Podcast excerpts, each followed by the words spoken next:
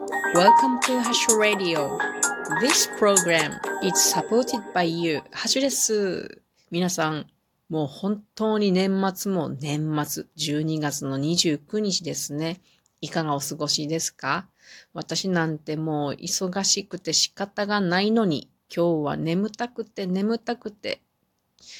寝不足でね、あの、一日寝たり起きたりしてたような感じで、何にもできてない状態です。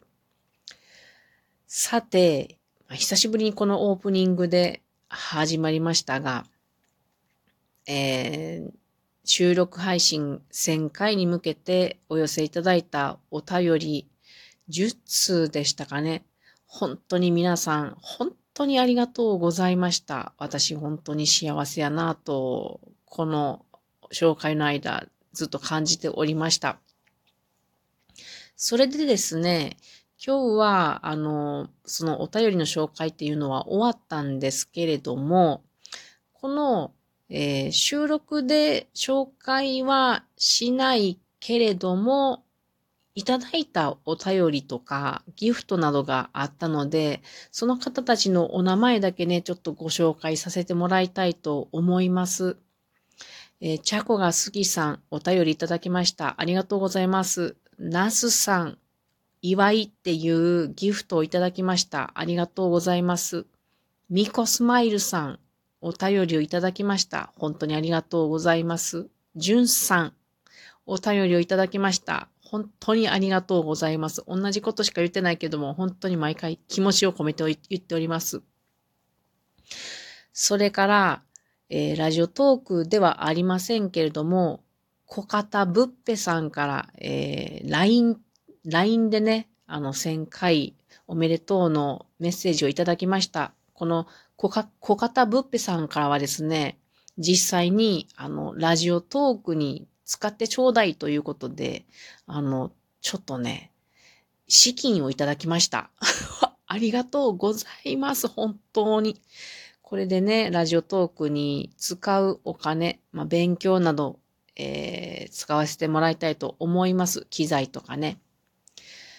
それから、あとはですね、あの、普段からね、私とこのラジオトークの中で関わってくださっている皆さん、ライブ配信中にコメントでおめでとうとかいただきました。皆さん、本当にありがとうございました。というわけで、えー、今日で収録も1012回目ですかね。また気持ち新たに、えー、始めていきたいと思いますので、どうぞよろしくお願いします。で、今日お話しすることは久しぶりにですね、自分の、えー、イベントですね、森のお話会について話そうと思います。昨日ですね、森のお話会ナンバー24を終えたところで、それで私、もうすごい疲れてね、あの寝不足なん、寝不足だったんですね。このナンバー24というのは、毎月1回やってきているので、まるっと2年経ったところなんですよ。もう、なんか2年前なんてね、初めてやった時なんてね、半ばね、もう、し、清水の舞台から飛び降りる気持ちでやったんすごく覚えていますが、こうなんかちょっと沈没しかけな感じではありますけれども、なんとかね、2年間やってくる、や、やり続けて24回することができました。これは本当にね、参加してくださる人たちのおかげでしかありません。とても感慨深かったんですが、しかしね、この昨日ね、私の準備不足、構成の練り不足でですね、まあ非常に大反省な内容となってしまいました。ちょっと今日は昨日のお話会を振り返る反省の回としたいと思います。え今回のテーマでは、テーマはですね、冬らしく冬眠の不思議というテーマでした。皆さん、冬眠っていうのは知っているけれども、どんなものかと言われるとよくわからないなっていう人が多いんじゃないかなと思うんですが、私もその一人だったんですね。自分の全く知らないえー、分野だったんです。まあでもね、そういう知らないことを知っていきたいのでね、テーマに選んだりするんですね。良いチャンスですからね。で、今回はまさにそれだったので、とても私にはなかなか難しい世界だったんですけれども、同時にとっても面白い世界だったんですね。なので今回大変勉強になりました。ちょっと冬眠について詳しいですよ。今なら漏れなくね。ま、あの、冬眠については後日、あの、このラジオトークでちょっとずつ話していけたらいいなとは思っているので、冬眠ってどんなんなのかなって気になる方、お楽しみにしておいてくださいね。さて、昨日はですね、お客さん実は予約2名だけの予定だったんですけども、あの、会場に行ったらですね、たくさんの人が来てくれたんですよ。すっごくすっごく嬉しかったです。合計7人も来てくれたんですよ。しかも、初めて来てくださった方が2名いらっしゃいました。一人はね、本当に知らない人だったんですけども、もう一人の方はね、なんと私が所属している森林整備グループの会長さんが来てくれたんですね。こんなことありますか？と思ってびっくりしました。すっごく嬉しかったですね。でこの会長さんはね、森林インストラクターの方なんですよ。だからちょっと、ちょっと緊張しましたね。でも、あの、すごく優しい方なので、あの、嬉しかったです。で、あと、他の5人の方はね、よく来てくださる常連さんの方々です。本当にね、来てくださることが、それ、それこそがありがたいですね。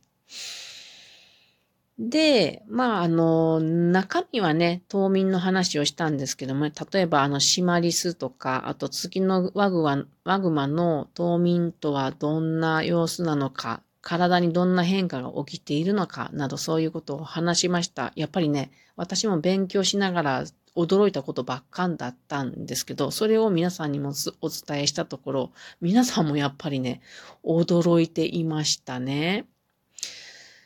で、まあ内容はともかくそんな感じで、しかし私はね、大失敗っていうのは自分が一番伝えたかった肝の部分っていうのを時間配分をすっかり忘れていてですね、全く触れられなかったんですね。本当に情けないなぁと思いました。ちょっと悲しかったですね。なので反省としては、あのー、司会進行をやっぱりうまくしていくっていうこととね、あの、私が話すだけじゃなくって、参加してくれた皆さんで話をする会にしたいなので、皆さんが話す時間もちゃんと取りたいんですよね。で、あの、遮りたくないっていうのがあるんですけど、まあ、もうちょっと構成で、あの、皆さんの話も入れ込んで十分に時間をの余裕を取ることっていうことと、それから司会進行である程度、あの、整理していく必要もあるかなっていうことを反省しましたので、来年から活かしていきたいなと思いますね。私が一番伝えたかった、でも触れられなかったっていうことは、今年よく月のワグマとかヒグマで熊の被害出てますよね。人、人と接触してしまうっていうこと。これがね、どうして起こっているのかなっていうことに触れて、で、自分たちはどういうことができるかな？できることは何だろうかっていう自分ごととして考えてもらいたい。そういうふうに持っていきたかったんですね。例えば人工林の問題であるとか、あと人間活動の関係ですね。こういう視点で、あの、熊問題を見てもらいたいなっていうことだったんですけど、これが残念なことでございました。また機会があったら、それを伝えたいなと思っているところです。さて、今回、まあ2年間やってきて感じたことがあります。というのは、本当にね、参加してくれる人たちってね、いろんな力をくださってるなっていうことです。まあ、先ほど言ったように参加してくださるだけで本当に力になるんですよ。もうやっぱやっていてね、人が来なかったら2年間続いていないと思うんですね。それで参加してくださるだけじゃなくってね、例えばある方は毎回ね、植物のサンプル、何や、何やかやね、その時の、その時その時のテーマに関係する植物のサンプルを必ず持ってきてくれるとかね、たくさん。